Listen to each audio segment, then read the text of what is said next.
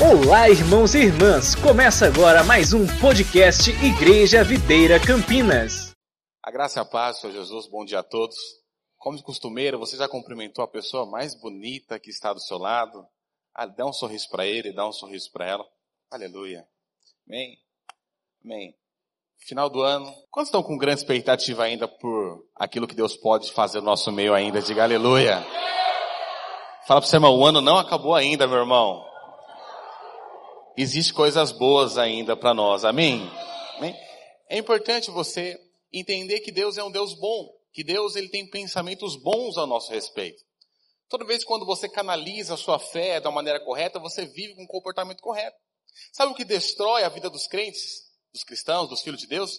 São crenças erradas. Porque toda crença errada gera comportamentos errados. Sabe disso? Toda crença errada gera comportamentos errados. Por isso que nós precisamos, todas as vezes, lutar para que essas crenças erradas, ela possa ser desconstruída no nosso meio. Porque gera comportamentos é, realmente inadequados, como filhos de Deus. Vou te dar um exemplo. O pastor Isaías falou aqui que você não deve barganhar com Deus. Por quê? Por quê, pastor? Porque o princípio de Deus para dízimo e oferta não é simplesmente você trazer algo aqui, um dinheiro aqui. Não, isso é muito importante. Amar a Deus com, todo, com a sua totalidade. Eu falei isso, no, acho que no culto retrasado. Mas eu não posso ter a fé que isso vai trazer para mim prosperidade. Não, porque você já é um ser próspero. Você já é um ser que tem acesso a todas as heranças de Deus na sua vida. Aleluia. Então, quando eu tenho um pensamento errado, uma ferrada, eu começo a ter, uau, caramba, oh my God, oh my God, eu fui impactado agora. Paulo ele fala algo muito interessante, porque eu criei, eu falei. Quando nós cremos da maneira correta, nós falamos da maneira correta. Deixa eu perguntar, cadê os casais aqui? Diga amém. Como que você é na sua casa? Ah, minha esposa não fez a minha comida hoje. Qual é a sua crença? O que, que você fala do seu coração? Ah, mulher, você não faz nada o dia todo, porque os homens acham que mulher que não trabalha fora, desde casa, como diz a Ana, não trabalha, pastor. Não, mulher que cuida dos filhos trabalha em dobro. Por isso que todo mês o homem deveria fazer um pix de no mínimo dois mil reais para as mulheres. Olha lá os homens. Volta para cá. Volta para cá. Olha para mim. Mas muitas das vezes é, nós homens tratamos de uma maneira totalmente equivocada aquilo que Deus tem colocado no nosso coração. Nós devemos ter uma crença correta em relação à mulher. As mulheres de Deus nos lares. Confesso que já tive vezes que eu cheguei em casa não tinha o almoço ou a janta pronta. E às vezes a vontade realmente é reclamar tudo mais. Mas eu quero te ensinar algo hoje. Você é um você é alguém que constrói ambientes. Tanto ambientes, ambientes destrutivos, ruins de se estar, quanto ambientes com harmonia, onde tem alegria de se estar. Um dia a minha esposa estava muito cansada. E eu nem sei porque eu estou fazendo isso. Pode ser que Deus queira falar com alguém hoje. Mas eu estava muito cansada, trabalhou o dia inteiro cuidando dos filhos, porque é trabalho com alegria. Você sabe, o meu filho Levi, ele é uma bênção. Ele é grudado na minha, na minha esposa 24 horas. Se existem 25 horas, e essas 25. E um dia eu cheguei em casa, ela estava no sofá com a cara de muito cansada. E eu, eu, eu tinha passado um dia muito estressado. Mas para me deixar estressado, tem que fazer muita coisa. Enfim. E aí eu olhei para ela, falei, princesa, hoje é o seu dia abençoado. Arruma as coisas porque eu vou te levar numa churrascaria. Aleluia. Glória a Deus, né? E aí foi, foi interessante porque porque aí eu comecei a falar aquilo que realmente ela é. Você é amada, você é uma mulher auxiliadora, você é idônea, você é filha bendita do Senhor, você é minha esposa bendita do Senhor, você é aquela qual eu, eu aguardei minha vida inteira. Diga aleluia. O, o semblante dela estava assim, ó, quando eu cheguei em casa. Quando eu comecei a falar, ela começou assim, ó.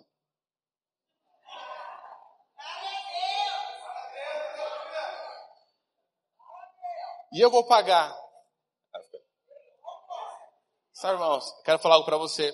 Quero deixar um ensino para você hoje. Às vezes nós não nos preocupamos ou valorizamos aquilo que nós falamos. E Jesus ensinou a questão de nós vivemos por fé. Que nós vamos falar de um monte, vai para aqui, vai para lá, ele vai. Paulo ele nos ensina que é a construção da crença nossa, ela deve se falar. Percebe?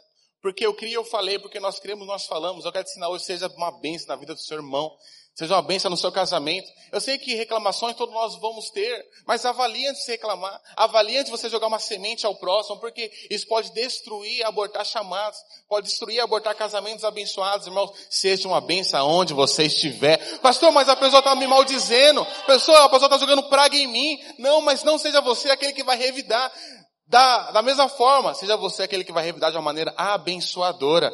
Sabe, irmãos, nós temos que aprender a transformar, às vezes, as situações ruins em bênçãos. As palavras ruins, que são, é, às vezes, maldizem a nosso respeito, em bênçãos. E como que eu faço isso, meu irmão? Abençoando. A Bíblia diz, se tu uma bênção. Quando Deus fala, referente a Abraão, falou que se tu uma bênção. E a bênção de Abraão está sobre nós, irmão. Aonde você estiver, você é uma bênção. Você tem que acreditar que aonde você estiver, você é uma bênção. Aonde você estiver. Você é a luz, aonde você estiver, você não é trevas. Você não é alguém que aonde chega vai trazer aquele ambiente ruim. Você já viu que tem pessoas que chegam num lugar que traz aquele ambiente ruim? Alguém já viu pessoa assim? Chega lugar parece que ele trouxe o inferno. Ele trouxe as trevas. Né? É verdade. Mas nós não devemos nos amedrontar contra isso, porque Jesus falou que maior é o que está em nós. E ele falou que você é luz dessa terra. Aprenda a construir no seu filho, enquanto ele é pequeno, um grande homem de Deus lá na frente. Sabe como isso acontece? É você olhando para ele e falando: Você é filho amado, você é flecha na mão do Senhor, você já deu certo, você é ungido do Senhor. Aonde você colocar as mãos vai prosperar, onde você colocar a planta dos pés vai ter uma cela, vai implantar o reino de Deus. Começa a construir no seu filho, na sua filha, desde já, essas palavras. Não é palavras motivacionais, não. É a verdade da palavra de Deus. É isso que nós temos que aprender. A viver de acordo com a palavra de Deus e a falar que está na palavra de Deus. Por quê? Porque o diabo ele vai usar a palavra de Deus também para destruir sonhos, chamados, famílias. Ah, se realmente você crê, fala que a, tua, a palavra fala que vai ser salvo tu e tua casa, mas como está o seu casamento? Nós temos duas escolhas: acreditar naquilo que o diabo está falando, ou acreditar naquilo que Deus falou.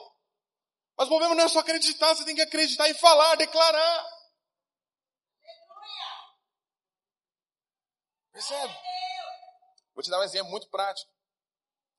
Essa não é o tema da minha ministração, mas. Por exemplo, eu descobri há uns dois meses atrás que eu, que eu, que eu estava com diabetes, né? Acho que faz uns dois meses mais ou menos, né? Mais uns três meses, eu emagreci 18 quilos, percebeu? Percebeu? Aleluia. Olha se vê a questão da fé. Da fé.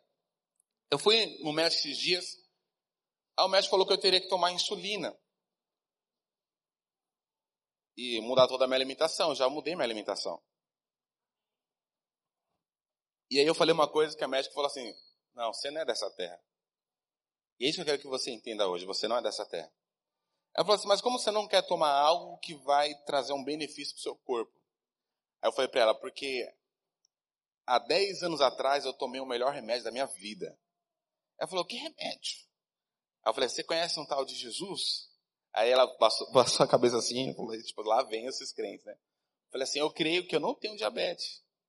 Isso aqui é só momentaneamente. Só para me emagrecer. Falei desse jeitinho. Quando eu chegar a, uns quilos que eu quero, eu vou falar assim, agora pode né? remover isso da minha vida. Mas sabe, quando eu falo isso para as pessoas, as pessoas falam, você é louco. Não, não é que eu sou louco. Entre acreditar num fato e aquilo que a palavra de Deus diz, eu prefiro infinitamente mais acreditar naquilo que a palavra de Deus diz. E Jesus disse que eu levei sobre, ele levou sobre si todas as minhas enfermidades. Isso me conforta todos os dias. Ontem minha esposa levou um pedaço de bolo, né? Ela falou assim, moça, você não pode comer, esqueci. Eu falei, não, hoje eu vou. Porque a minha posição é que eu sou curado. E a glicemia não vai subir hoje. Vai ficar estável. Você acredita que ficou estável? Sabe por quê? Porque lembra disso. As palavras, elas não são meras palavras. As palavras, quando você conecta com o reino de Deus, tem um poder gigantesco de destruir as mentiras do diabo. Sabe o que o diabo tenta fazer na sua vida? Falar que você é um derrotado, falar que você não vai dar certo, que falar que você é um coitadinho, que você vai viver dependente do governo sempre. Isso é o que o diabo fica colocando na sua cabeça, meu irmão. Mas eu quero trazer boas novas para você, meu irmão. Você é mais que vencedor em Cristo Jesus. O Senhor te chamou não para ficar como cauda, o Senhor te chamou para colocar como cabeça. Os melhores dias estão por vir ainda. Fala para o seu irmão, os melhores dias estão por vir. Diga aleluia!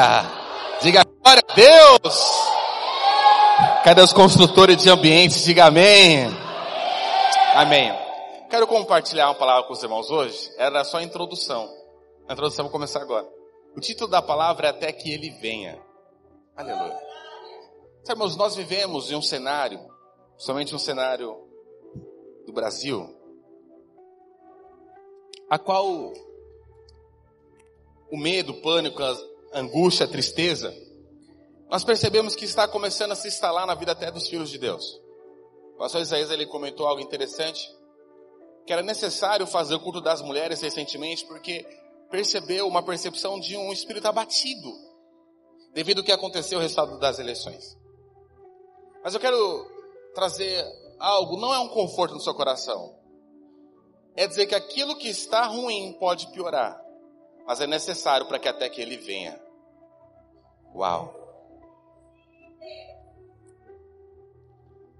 Uma das primeiras coisas que nós precisamos entender quando nós nos convertemos ao Senhor, nós amamos o Brasil, nós amamos essa pátria.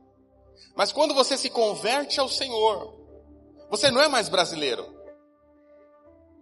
Aleluia. A sua pátria não é mais só, não é mais o Brasil.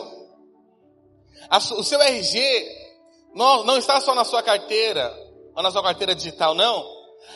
Você se tornou um ser espiritual e celestial. A sua pátria, meu irmão, é os céus. A sua pátria é o reino dos céus. A sua pátria, meu irmão, não está mais nessa terra. A sua pátria é o céu. A sua pátria é o reino de Deus. O seu mundo não é mais esse mundo, meu irmão. O seu mundo, ele vai vir ainda. O céu não é só o seu destino, o céu é a sua origem. Porque antes de tudo ser criado, nós somos criados nele na eternidade. Nós temos que ser seres celestiais que andamos nessa terra com a cabeça no céu. Nós temos que ser homens e mulheres que amam a volta do Cordeiro. Eu lembro que quando eu entrei na corte, eu e minha esposa, nós Entramos na corte, passamos um período de conhecer um ao outro, conhecer a família. Depois nós entramos no período do noivado. No período do noivado, qual era o momento mais esperado? Quando você noiva, qual é o momento mais esperado quando você está na fase de noivado? O momento mais esperado quando você está na fase de noivado, sabe qual é? É o dia do casamento. Eu quero te falar, meu irmão, Jesus ele já veio, preparou tudo. Questão de noivado. Um dia ele vai vir buscar sua noiva. Deixa eu te perguntar. Qual deveria ser o dia mais esperado para nós como igreja, como noivo? Deveria ser a volta do noivo. Eu não estou te falando que nós não temos que nos envolver com as coisas dessa terra. Eu não estou te falando que nós não temos que ser prósperos. Eu não estou te falando que nós não temos que ter uma boa casa, uma boa moradia. Eu não estou falando isso, porque Jesus falou que nós comeríamos o melhor dessa terra. Jesus falou que aquele que largaria tudo por amor ao nome dele receberia no presente século, nessa terra, cem vezes mais. Eu não estou falando isso, porque eu estou falando para você, mas o nosso, nosso coração, a nossa cabeça nunca deveria estar nessa pátria. Nunca deveria estar nessa terra. Porque o nosso amor, o nosso anseio deveria ser sempre, Maranata, a hora vem Jesus. As nossas orações deveriam ser essa, Senhor, nos ensina a nos envolver cada vez mais com as coisas do Teu reino. Nos ensina a cada vez mais amar aquilo que o Senhor ama. Lembra que Jesus falou, seja feita a Tua vontade, aqui na terra como é feita aí no céu. Jesus está canalizando a nossa mente e nosso coração na eternidade. Senhor, o que acontece aí na terra, aí no céu? Nos ensina a orar para que possa acontecer nessa terra. Eu quero te falar, meu irmão, você como embaixador de Cristo, você tem que orar, Senhor, seja feita a tua vontade. Aqui na terra como é feita no céu. Deixa eu falar para você, meu irmão. Nos céus não tem pessoas oprimidas. Nos céus não tem tristeza. No céu não tem pobreza. Nos céus não tem aprisionamento de Satanás. No céu tem o que? Paz, alegria, justiça. Nós deveríamos clamar por isso, Senhor. Seja feita a sua justiça nessa terra. Pastor, mas como assim fazer a justiça de Deus nessa terra? A Bíblia diz que o Espírito Santo de Deus, ele convence aqueles que não são crentes a justiça. Nós deveríamos ansiar a nossa pátria. Nós deveríamos amar mais a volta de Cristo. Nós não temos que ser igual os discípulos, a qual em alguns momentos eles foram. Eu quero ler com você quatro coisas que aconteceram no sermão do fim. E tem muito a ver com aquilo que nós estamos vivendo hoje. Eu quero te falar, meu irmão. Eu não sei se isso faz você arrepiar. Mas Jesus, Ele vai voltar. E deixa eu te falar, não vai demorar. O Senhor falou, não, juntei tesouro nessa terra, filho. Porque a traça vai corroer. Ajuntei tesouros aonde? Deixa eu colocar então fogo no parquinho. O que, que é um tesouro nos céus que nós podemos ajuntar? Porque lá não precisa de ouro. Lá não precisa de jatinho.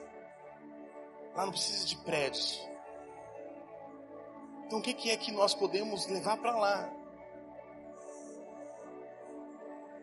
Você vamos pensar? Eu quero, eu quero que você saia daqui hoje pensando o que nós estamos construindo nessa terra está afetando a eternidade. Mas existe uma construção correta. A Bíblia diz em Mateus, e aqui eu quero te ensinar algo que o próprio Jesus falou para os seus discípulos. Mas pense comigo, irmão, Jesus ele andou três anos com os discípulos. E ele falou durante três anos que ele iria morrer. Falou ou não falou? Falou ou não falou? Ele falou que iria ressuscitar. Falou ou não falou? Mas tem uma coisa que ele sempre enfatizava, que o reino dele não era dessa terra. Falava ou não falou? falou. Ele falava, ó, meu reino não é dessa terra, eu vou vir buscar vocês. A nossa pátria não é dessa terra, nós somos seres celestiais. Para entrar no reino é importante nascer de novo. Então Jesus ele está dando algumas dicas que tanto a nação de Israel quanto qualquer outra nação existe algo superior a essas nações. Ele está falando o reino do céu, o reino dos céus a nação santa, propriedade exclusiva dele, povo eleito. E aí, Mateus 24 vem. Jesus ele começa a contar as coisas do fim dos tempos. E eu queria te trazer uma, uma a memória aquilo a qual Jesus ele falou. Abre para mim Mateus 24, versículo 1. Diz o seguinte: Tendo Jesus saído do templo, Jesus tinha saído da onde, irmãos? Lembrando que aqui já estava próximo a Jesus ser, ser traído, estava próximo do, do fim de Cristo, no sentido de ele ser crucificado. Então Jesus ele passou um bom tempo ensinando para os seus discípulos a questão que o templo de Deus não era mais feito por mãos humanas. Jesus estava tentando colocar na vida dos discípulos que a cabeça deles nunca mais deveria ser aqui, estar as coisas na terra. Jesus estava mostrando para eles que o coração, a mente, a vontade deles deveria estar em outro lugar. Aí Jesus, ensinando eles um bom tempo, ele vem no, no sermão do fim, vamos dizer assim, na prescrição do rei. Aí ele começa dizendo o seguinte, saíram do templo, ia se retirando quando se aproximaram dele os seus discípulos. Aí eles começaram o que? A mostrar as construções do templo. Irmão, Jesus já estava falando que Deus não habitava, não iria habitar mais em lugar feito por mãos do homem, mãos humanas. Abre um parênteses aqui, irmãos. O desejo de Deus nunca foi habitar simplesmente num templo. O desejo de Deus sempre foi querer habitar no templo feito pela mão dele. Uau! E qual foi o templo que Deus fez? Façamos o homem a nossa imagem, a nossa semelhança. Então, as mãos de Deus te fizeram. As mãos de Deus criaram a sua estrutura. E aí os discípulos, eles vêm, eles começam a mostrar o templo para Jesus. Então o que chamou a atenção deles foi o templo. Aí Jesus vem no próximo versículo, vai para o versículo seguinte. Ele, porém, lhe disse, não vedes tudo isso? E ele falou, olha, olha tudo isso está acontecendo. Olha a nação brasileira. Olha as riquezas, um dos países mais ricos do mundo. Olha tudo isso.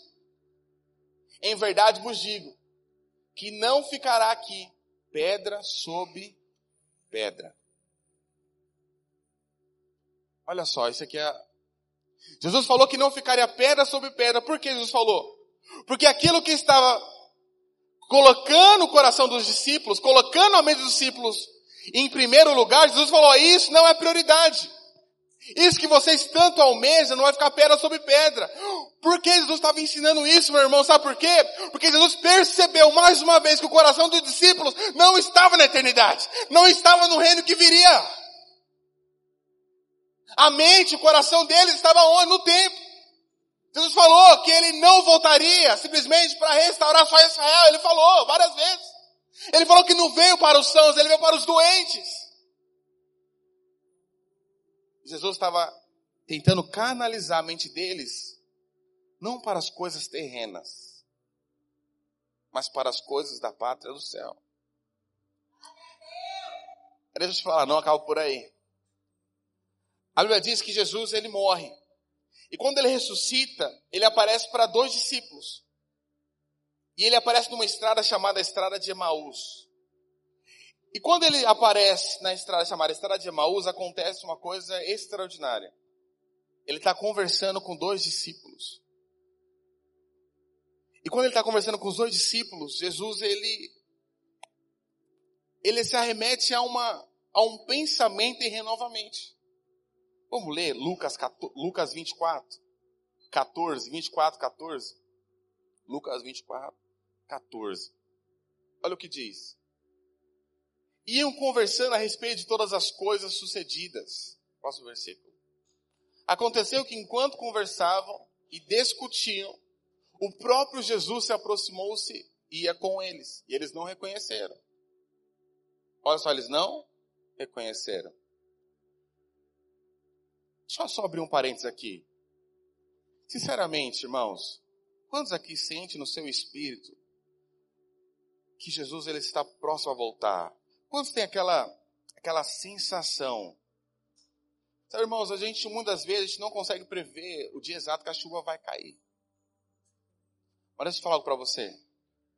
Quando as nuvens começam a se juntar e começa o céu a escurecer, pode perceber, isso é um sinal que a chuva vai cair. Você não percebe o cenário mundial? Você não percebe as perseguições vindo? Vocês não, vocês não percebem um ódio excessivo pelos filhos de Deus? Quem está percebendo isso no mundo? Diga amém. É bom que você esteja percebendo.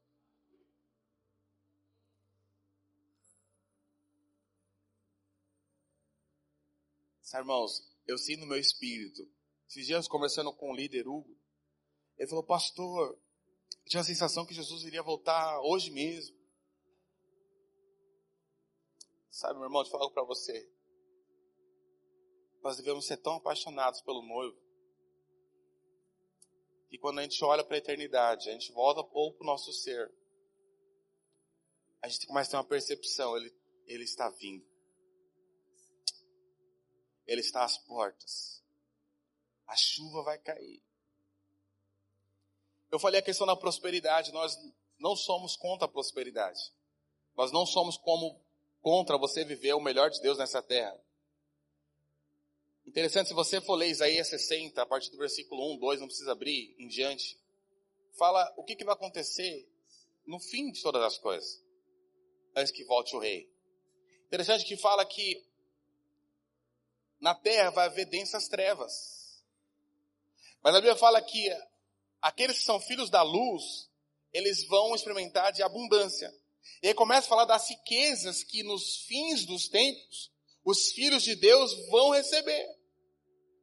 Sabe por que nós cremos que ano que vem será o ano da casa cheia?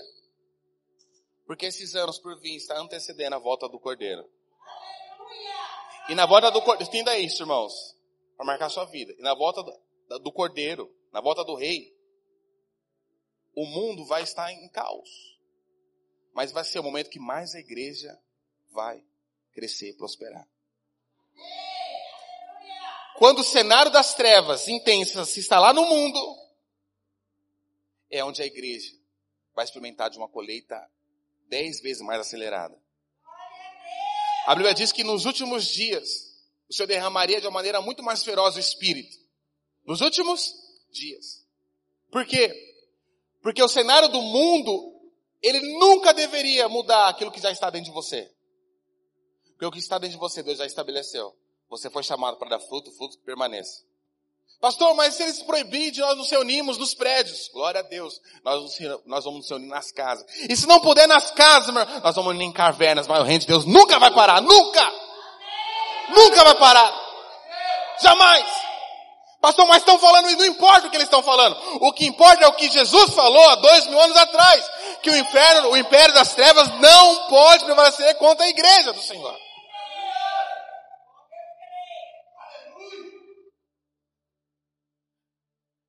Irmãos, eu, isso não é arrogância, mas eu vou ser arrebatado.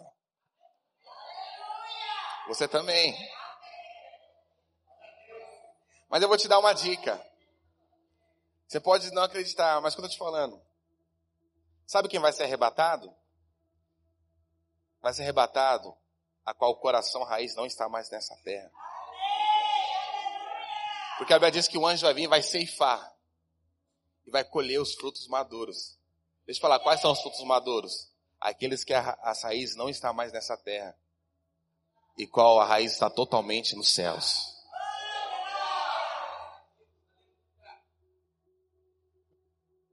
Ah, irmãos. Até que ele venha, nós devemos ter alguns comportamentos e direções que apontam para ele. Aí no próximo versículo, volta para mim lá, onde parou, onde parou. Consegue voltar para mim? Lucas 24, deveria estar no versículo 15. Isso. Os seus olhos, porém, estavam como impedidos de reconhecer. Próximo versículo. Então eles perguntaram, lhes perguntou Jesus: Que é isso que vos preocupa e de quem ides tratando à medida que caminhais? E eles pararam e se entristeceram. Por que eles se entristeceram, irmãos? Aí, próximo versículo. Um, porém, chamado Creópatas, respondeu dizendo: És o único porventura que, tendo estado em Jerusalém, olha só, eles estavam falando para Jesus que ele era o único que não sabia das coisas que tinham acontecido as ocorrências desses últimos dias, próximo versículo. Então, então lhe perguntou, quais? E eles explicaram. O que aconteceu a Jesus, o Nazareno, que era varão profeta? Deixa eu falar para você. Essas duas pessoas aqui eram discípulos de Jesus. Eles tiveram, não eram dos doze, mas faziam parte da equipe de Jesus. E olha só como eles se referiram a Jesus ele era só mais um profeta. Jesus, durante três anos, falando que ele não era só mais um profeta, que ele, ele era aquele que viria de vir, que ele era o Messias, que ele era o rei. Quando eles vão falar de Jesus, ele fala, é só mais um profeta. Sabe o que significa? Eu quero trazer um alerta muito forte para nós. Jesus, ele não é um Papai Noel. Eu busco a ele só para ele me dar presentes só para ele me abençoar. Não, ele já nos abençoou com toda sorte de bênçãos. Mas nós temos que ter uma mentalidade correta do reino e da volta dele. Jesus ele não é só o cordeiro, mas ele é o rei dos seis. Quando você entende que Jesus ele é o rei dos seis, você sabe que ele vai vir buscar o reino dele.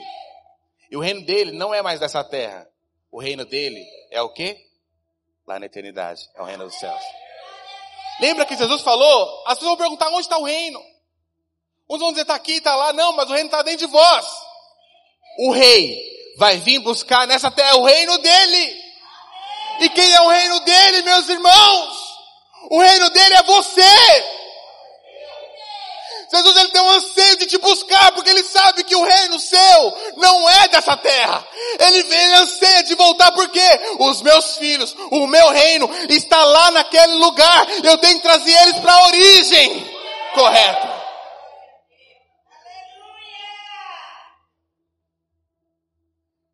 Bom, Jesus ele, ele está, eu não vou falar ansioso, mas está com grande expectativa de voltar para buscar a tua noiva, o teu reino. Mas continua, vamos continuar, porque não é aqui que eu quero me adentrar. Próximo versículo. Próximo versículo. Ok. Ora, nós esperávamos que fosse ele quem havia de redimir a Israel. Olha de novo aqui. Esses discípulos estavam preocupados simplesmente com Israel novamente. Aqui eles estavam abortando uma coisa que nós nunca deveríamos esquecer na vida da igreja. Jesus falou que ele não tinha vindo só para os judeus, só para os sãos. Jesus ele, ele falou que ele veio para os perdidos, para salvar a humanidade. Não veio só para salvar o povo de Israel, não, veio salvar os perdidos. E aqui, quando ele começa o sermão de Mateus 24, ele está falando: olha, esse templo aqui, ele não vai ser, vai, ser destruído. Porque as coisas mais importantes não são as coisas materiais, são as coisas espirituais. Aí aqui, no caminho de Emaús, ele está falando outra coisa. Olha, eles estão preocupados muito com Israel. E eu não vou ler tudo, porque senão não vai dar tempo. Aí Jesus ele vem e ele começa a falar a missão de Cristo. E é interessante que quando ele começa a falar a missão de Cristo, a Bíblia diz que eles, eles pegam, param num lugar, e eles se assentam, e ele parte o pão e os olhos deles são abertos. Qual foi o fim para que eles pudessem ter revelação? É quando Jesus tinha acabado de falar a missão dele. Pastor, e qual que é a missão de Jesus? A missão dele foi salvar os perdidos. E qual deve ser a nossa missão?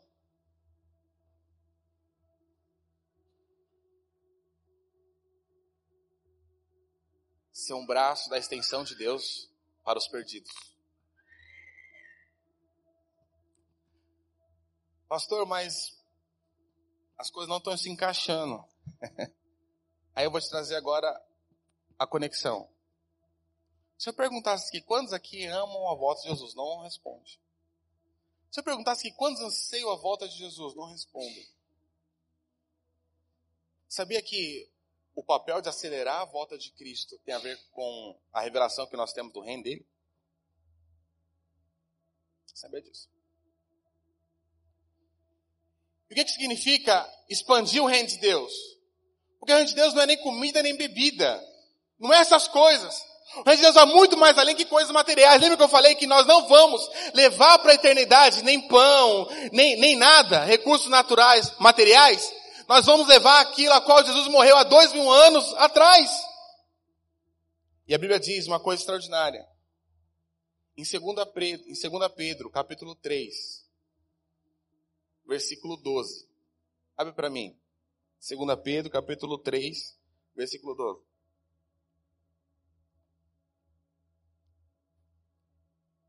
Ora, nós esperávamos.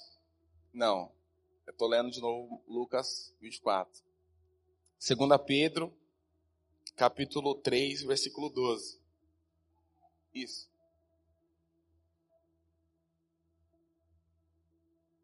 3, 12.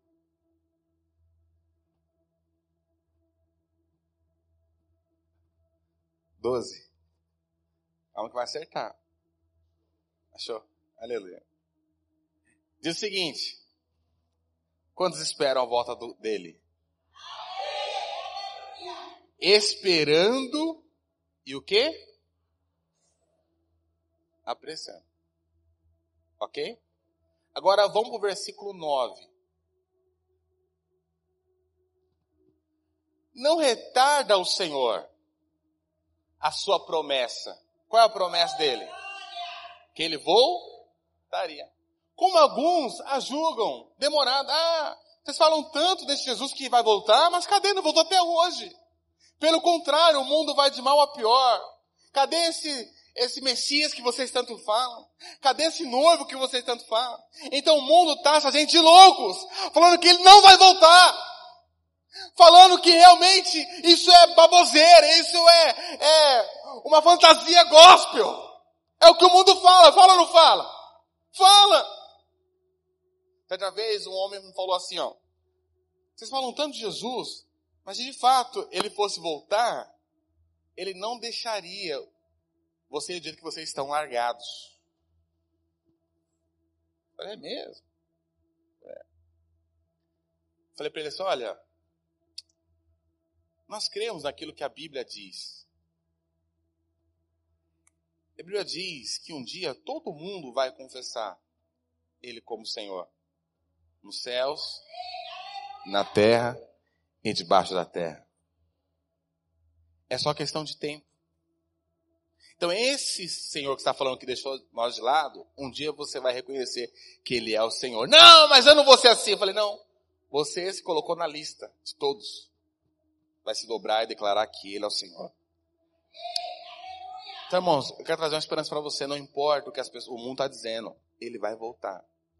E aí ele fala, por que ele não voltou ainda? Continua, vou continuar o versículo. Não, pode, pode continuar no, no 9 ainda. Pelo contrário, ele é longânimo para convosco, não querendo, aí ele fala, porque ele não voltou ainda. No versículo 12 fala que nós devemos esperar e acelerar, ok? E aí no versículo 9, tá o porquê ele não voltou ainda. Como que eu acelero a volta do meu rei? Como que eu acelero a volta do meu noivo? Irmãos, a Bíblia diz uma coisa muito interessante que a palavra das dez virgens, ela fala que as cinco prudentes que elas entraram para a festa das bolas do cordeiro, é aquelas que tinham azeite sobrando. Quem são aqueles que têm azeite sobrando? É aqueles que se envolveram de cabeça com as coisas do reino de Deus. Aqueles que amaram as coisas do rei mais do que as coisas da terra. Então o coração delas não está mais nessa terra. O azeite que vai sendo acrescentado no coração delas é porque porque o coração está apaixonado pelo Senhor. E a Bíblia continua dizendo o seguinte: isso é comida sólida. Para o seu coração está canalizado da maneira correta. Aí ele fala: não querendo que nenhum pereça, senão que todos cheguem ao arrependimento. Oh my God. Deixa eu te perguntar, irmãos, quantos amam a volta do Senhor Jesus? Por que ele não voltou ainda?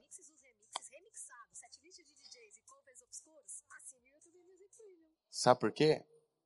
Porque tem muitas pessoas, muitas, que devem conhecer aquilo que você conheceu. Porque eu creio que ano que vem vai ser o ano da casa cheia. Porque nós vamos acelerar a volta do Cordeiro. Porque é, é possível, ele mesmo, Pedro mesmo falou, é possível acelerar a volta dele. Como que acelera a volta dele?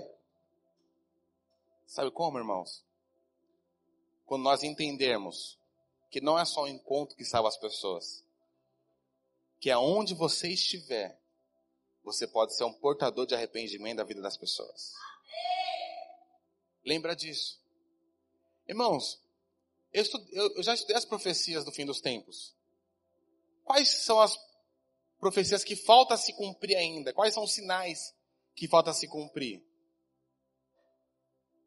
Ele fala, olha para a figueira, olha para Israel.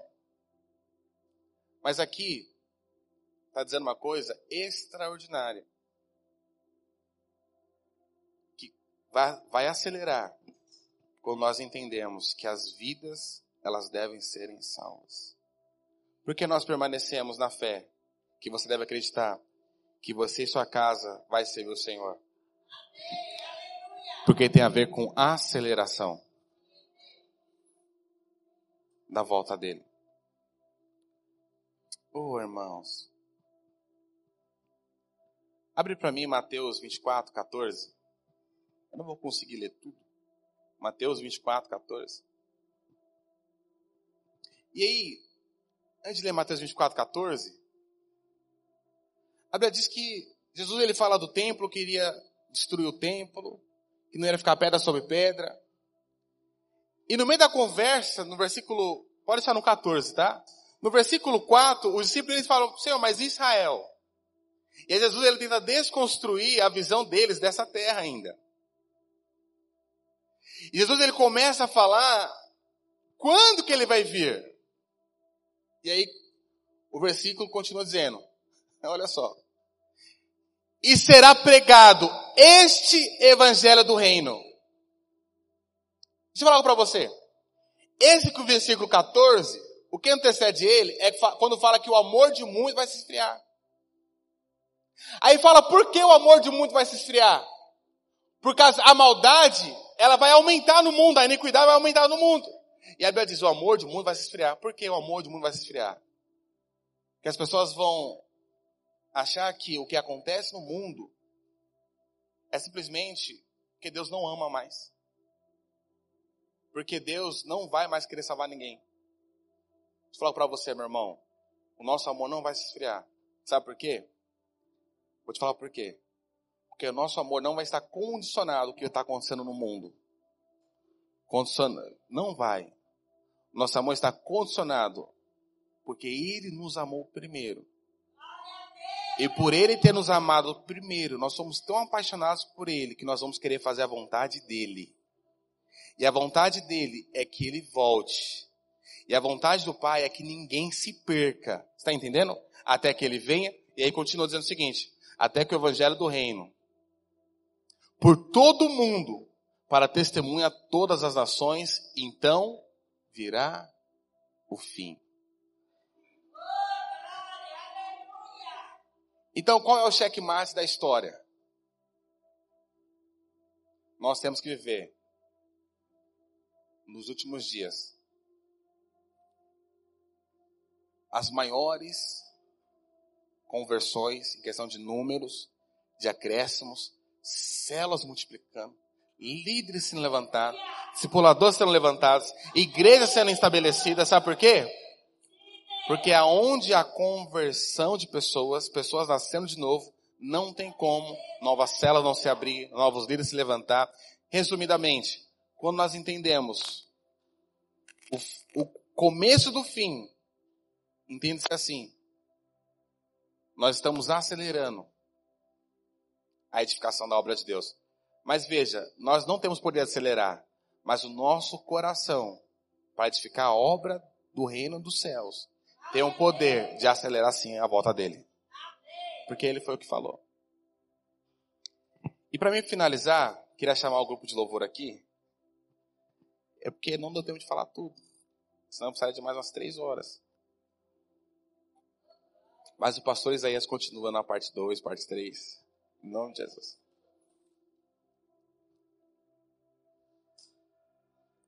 Oh Espírito Santo.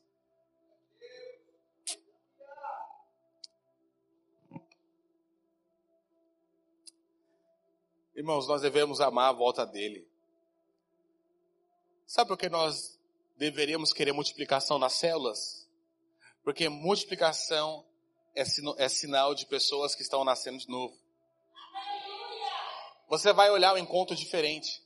Quando você vê encontro cheio, você vai pegar esses dois versículos.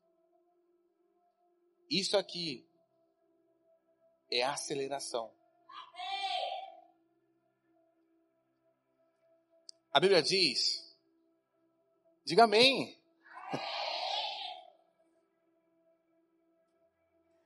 A Bíblia diz que Jesus ele foi pregado às nove horas da manhã. Ok? Que hora ele falou tetelestai? Alguém lembra? Alguém sabe? Às 15 horas. Então ele ficou das nove às, às três horas. Sabia que existe um significado. Eu não consigo encontrar outro significado na morte de Jesus a não ser salvar o homem. Eu não consigo enxergar outro significado de nós edificarmos a igreja a não ser trazer as pedras que estão lá fora para dentro. Por isso nós somos eclésias, chamados para fora, para trazer para dentro. Quer dizer que a nossa vida, ela resume isso aqui, ó. A estar junto, a comunhão, a família, a ganhar novos na fé, a ter, no, a ter novos nascimentos. Percebe? Isso aqui, isso deveria ser algo que deveria queimar nosso coração. Nas orações do encontro, irmãos, não deveria ter só 20 pessoas aqui. A igreja inteira deveria estar aqui. Por quê? Porque nós estamos fazendo aquilo que é mais importante para o reino dos céus. Nós estamos intercedendo para aquilo que os céus estão ansiosos para fazer festa. É verdade, porque os céus faz festa quando um pecador se arrepende. Encontro, o que antecede o encontro deveria ser uma igreja apaixonada para que essas vidas pudessem ter um novo nascimento. Não deveríamos medir esforços para estar aqui. Não deveríamos medir esforços para estar se reunindo. Por quê? Essa é a coisa mais importante do reino de Deus. Uma das coisas mais importantes, na verdade. Que é um conjunto de uma obra. Consegue dedilhar para mim? Das nove às seis. O homem foi criado em que dia? Em que dia o homem foi criado? Então o homem simboliza o que? Número seis. Jesus foi crucificado que hora? Nove horas. Dez, onze, doze, treze, 14, 15 horas até Telestai. Jesus estava mostrando que até em questão da quantidade de horas que ele aguentou na cruz, ele está falando, o meu propósito sempre foi vir para salvar o homem. Sabe por que Deus vai nos prosperar? Porque todos os recursos que Deus vai nos dar vai ser para nós fazermos coisas para que outras pessoas sejam impactadas pelo amor dele. Porque nós queremos construir um belo prédio, não é para nos mostrar, é para que as pessoas possam ver o amor de Deus cuidar de Deus para a igreja do Senhor. É que possa ver que ser crente não é viver uma vida piedosa, miserável. É saber que existe um Deus eterno que cuida de nós nos mínimos detalhes. Um Deus que é dono de todas as coisas. E Ele vai voltar. E eu quero terminar. A Bíblia diz que Jesus morreu. Mas ao terceiro dia ele ressuscitou. Irmãos, anseia a volta dele. Até que ele venha, nós vamos orar. Senhor, dá-nos vida. Senhor, nós queremos edificar células, nós queremos levantar líderes, nós queremos formar discípulos. Nós queremos estar envolvidos cada vez mais. Não com as coisas interpessoais, mas com as coisas pessoal um do outro. Uma vez o irmão falou assim: Ah, pastor, você não deve cuidar mais da minha vida. Eu falei: Nossa, mas é tão difícil. Porque a vontade de Deus é que nós amamos uns aos outros. Até que Ele venha. Fala comigo, até que Ele venha.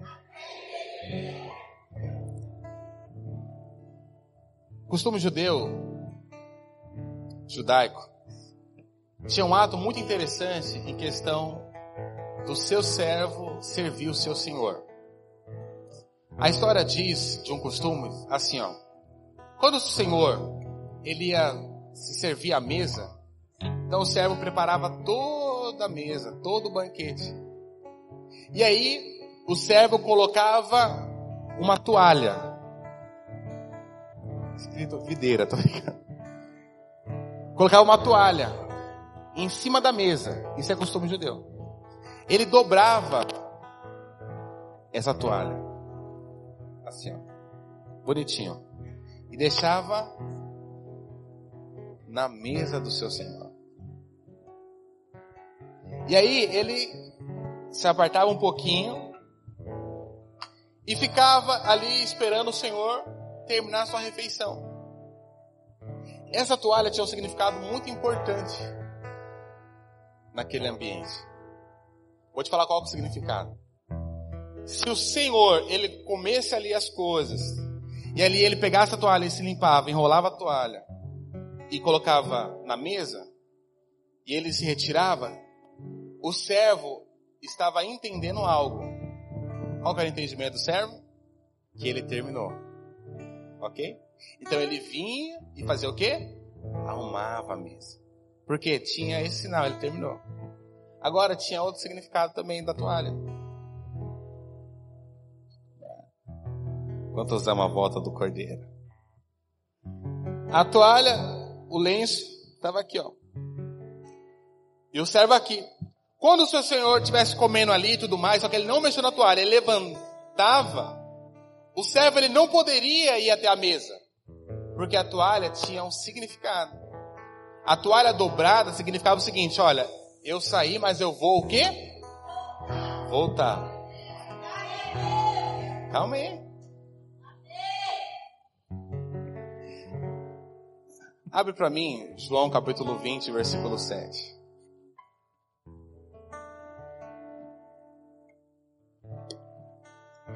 João, capítulo 20, versículo 7. Jesus morreu. E ele deixou um costume judaico no túmulo dele. Versículo 7.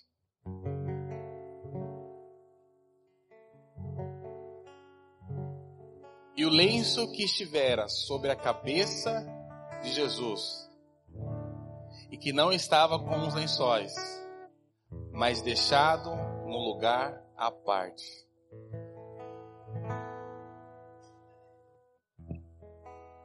Quando Jesus ele ressuscitou, sabe o que ele fez? Ele deixou o lençol. Não fez questão de deixar o lençol para dizer eu vou voltar.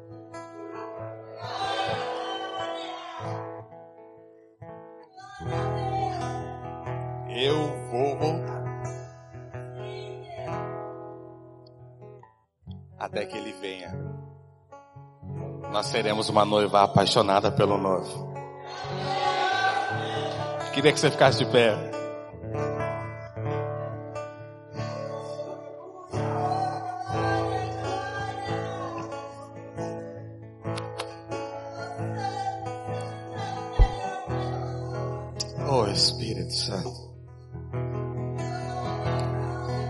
Não se prepara para ano que vem, meu irmão. É o ano da casa cheia, sabe por quê? Porque a casa vai estar cheia de novos convertidos, de novos líderes, discipuladores, obreiros, pastores. Sabe por quê, meu irmão? Porque eu sei que Deus tem colocado no coração de muitos homens e muitas mulheres esse anseio, esse desejo de edificar a obra dele. O pastor Isaías, ele sempre fala o seguinte: sabe que eu estou fazendo tudo isso aqui? Não é para nós aparecer, é para o conforto dos irmãos. Irmãos, isso aqui nem se compara ao valor que você tem.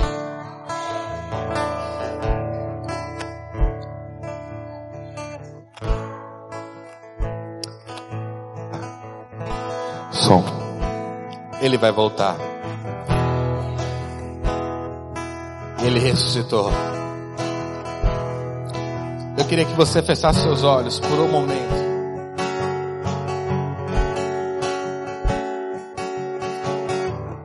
Deixa o Espírito. Deixa o Espírito incendiar o seu coração. Deixa o Espírito colocar nós as impressões. Que Ele está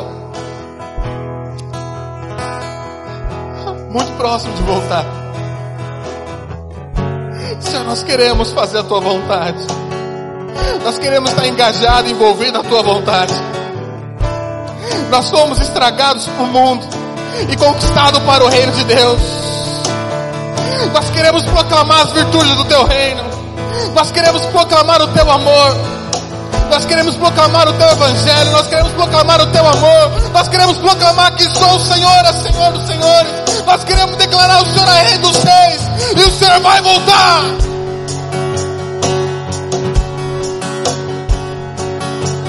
Eu queria que nós cantássemos um louvor desde o começo. Pode cantar desde o começo. Sim, Senhor, nós queremos, ó Deus, te louvar com uma forma de anseio pela tua volta Irmãos, você vai cantar Mateus 28 como você nunca louvou a Ele.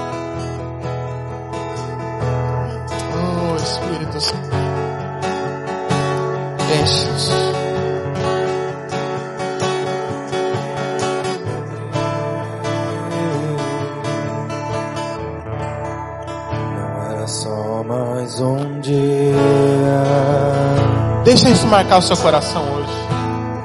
Não era só mais uma tarde apenas. Não era só mais um nascer do Não sol. era mais um dia. Ou mais uma sexta-feira. Não era só mais um homem pendurado numa cruz.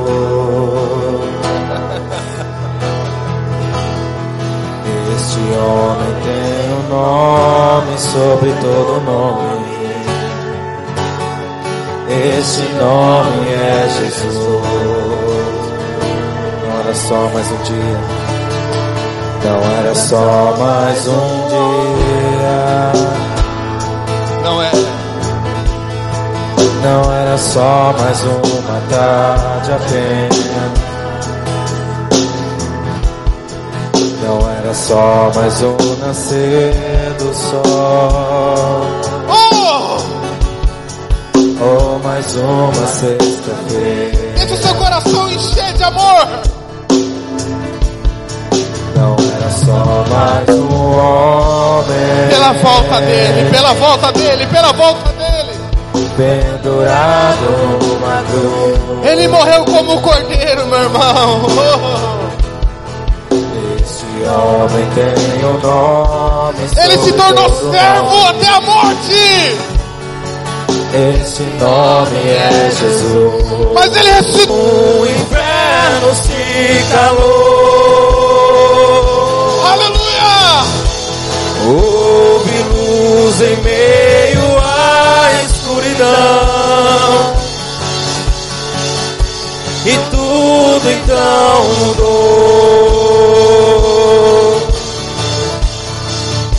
Mas ao terceiro dia, oh, se calou. A cruz, a cruz agora está vazia.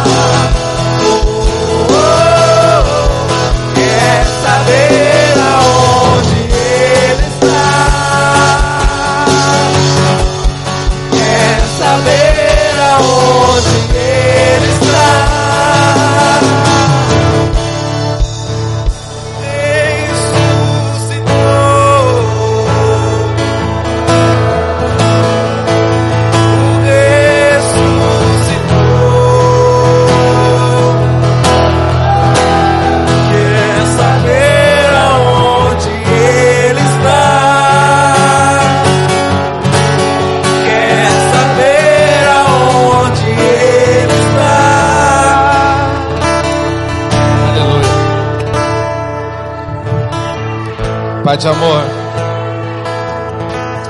nós ansiamos a tua volta, a volta do Filho de Deus.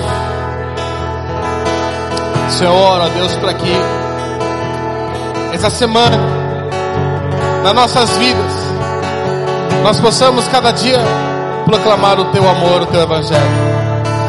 Use meus irmãos de uma maneira intensa e poderosa até que o Senhor venha em nome do Senhor Jesus. Amém, irmãos? Aplauda ao Senhor, glória a Deus, aleluia, amém?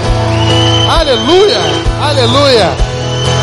Estamos encerrados, dê um abraço na pessoa do seu lado, amém?